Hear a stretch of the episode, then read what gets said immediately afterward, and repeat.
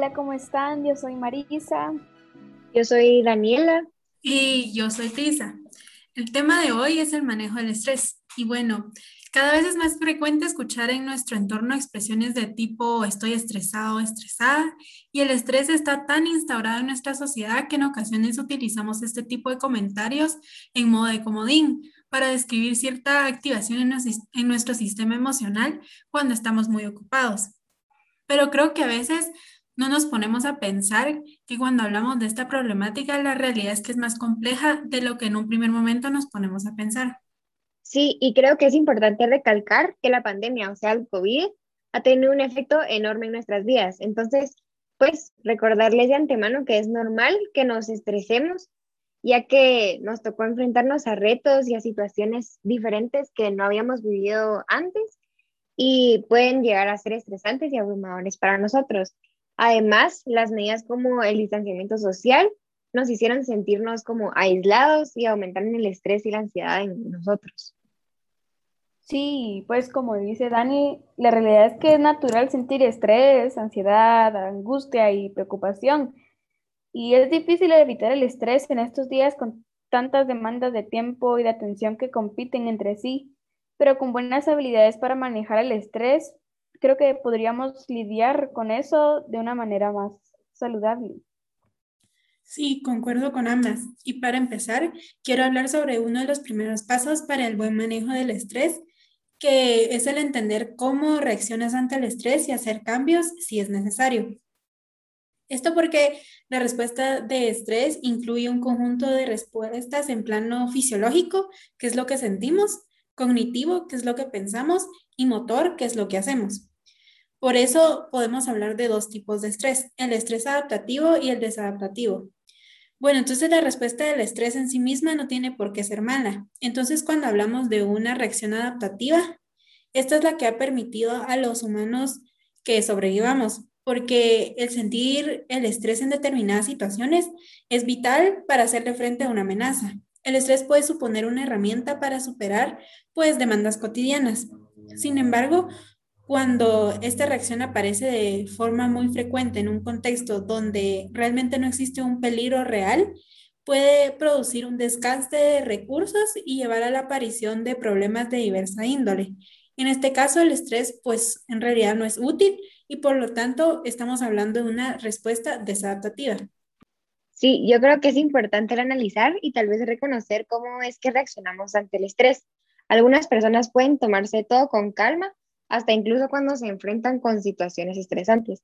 Ellos pueden ocuparse y no hacen de un problema chiquito algo grande, simplemente buscan el solucionarlo. Sí, cabal, pero el problema es cuando nosotros nos ponemos ansiosos ante la primera señal de una situación estresante, como por ejemplo, si vamos tarde a una reunión, pues podemos elegir entre dos opciones.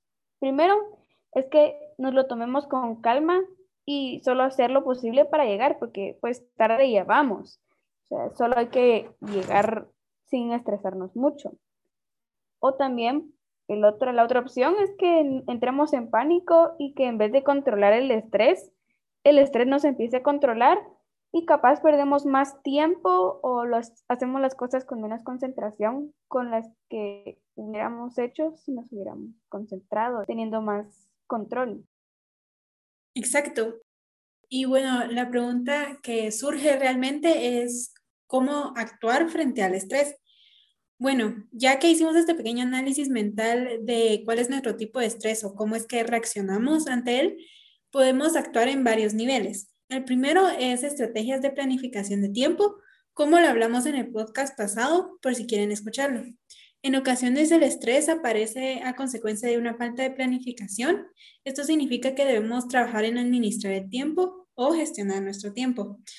Es decidir a qué cosas les vamos a dedicar el tiempo disponible. Esta decisión se ha de basar en la importancia o el valor que se le da a cada tarea o actividad. Se debe de establecer un orden de prioridad o una jerarquía de las tareas de acuerdo con la importancia de cada una. En primer lugar, hay que hacer frente a las tareas urgentes e importantes luego las tareas importantes y no urgentes y luego aquellas que siendo urgentes no son importantes y por último las no urgentes y no importantes. Bueno, el segundo nivel en que podemos trabajar son en las técnicas cognitivas. La psicología dispone de estrategias de cambio de pensamientos que resultan muy útiles para el afrontamiento del estrés. En este sentido, es importante trabajar en las siguientes cuestiones. La primera, que es analizar pensamientos perfeccionistas y autoexigentes. A esto me refiero a que debemos recordar que somos imperfectos y que tenemos limitaciones. No podemos hacer todo lo que querramos, sino lo que podamos. Dos, ver la utilidad de determinados pensamientos como me sirve de algo estar preocupado o preocupada. Estar preocupado me sirve para ser más eficaz, me ayuda a ser feliz y así también como analizar los pensamientos, como por ejemplo, ¿por qué debería hacer esto? Y cambiar el debería con, por ejemplo, me gustaría o preferiría, ya que estos producen menos culpa. Luego, también debemos diferenciar la posibilidad de probabilidad. Eso significa que debemos aprender a calcular la probabilidad de, por ejemplo, de 0 a 100, de que ocurra lo peor si no conseguimos los objetivos marcados. En ocasiones confundimos algo posible con altamente probable, cuando la verdad es que no tiene que ser así. Y por último, también es importante saber o aprender a decir que no a aquellas actividades o tareas que no sean prioritarias para uno mismo, porque a veces sin darnos cuenta o sin tener un control de aceptar lo que queremos hacer, ya nos estamos comprometiendo a otras cosas que tal vez nos quitan tiempo. Luego, en otro nivel en que podemos trabajar es en las técnicas conductuales. Estas son de vital importancia para poder desviar el foco de atención a tareas agradables que distraigan a la persona como una estrategia de control del estrés. En este caso podemos hablar de las tareas gratificantes que desconectan a la persona. Para este objetivo se puede realizar una planificación semanal de tareas gratificantes y pues para los que tengan dudas de qué son tareas gratificantes, son todas aquellas actividades que aumentan el estado de ánimo de las personas. La verdad es que em, este tipo de actividades se pueden encontrar en Internet y sí son muy recomendables. Y por último, podemos también trabajar en el siguiente nivel, que son las técnicas de relajación. Las técnicas de relajación son las estrategias por excelencia ante el enfrentamiento del estrés. Podemos hablar, por ejemplo, de la respiración diafragmática, que es una de las técnicas de desactivación clásicas que mejor suelen funcionar. Sí, por ejemplo, actualmente el abordaje del estrés, el mindfulness, representa un buen método de elección frente al estrés, ya que combina estrategias de desactivación como es la meditación, el control de pensamientos de forma simultánea. Entonces, en resumen, la psicología dispone de herramientas potentes que han demostrado ser eficaces en el manejo del estrés.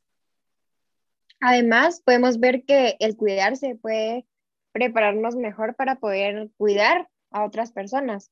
Ahora con tanta tecnología y con la crisis de la pandemia es particularmente importante mantenernos conectados con, sus, con nuestros amigos y con familiares. Entonces, también les hacemos el llamado a ayudar a otras personas, a como sobrellevar el estrés para ayudar a sus seres queridos, a sentirse menos solos y aislados. Y esto también los puede ayudar a ustedes mismos a como sentirse acompañados. Sí, cabal. Y este tema lo incluimos dentro de esta temporada de organización y estudio porque es importante controlar el estrés, ya que somos seres humanos y hay que buscar un equilibrio entre los deberes tanto laborales como personales y también encontrar la tranquilidad mental para así poder elaborar las funciones diarias de una manera pues más óptima. Y sabemos que pues la verdad es que no es para nada fácil, de verdad, se los dice alguien que le cuesta mucho no estresarse, pero lo más importante es que lo intenten y que hagan lo posible. Así que esperamos que les, les pueda ayudar estos consejos y estos tips y estas como recomendaciones que realmente a nosotras nos han servido muchísimo. Y nos pueden encontrar en Instagram como Mi Placer de Cada Día para estar pendientes de los siguientes podcasts que nos siguen. Y nos vemos en el siguiente podcast.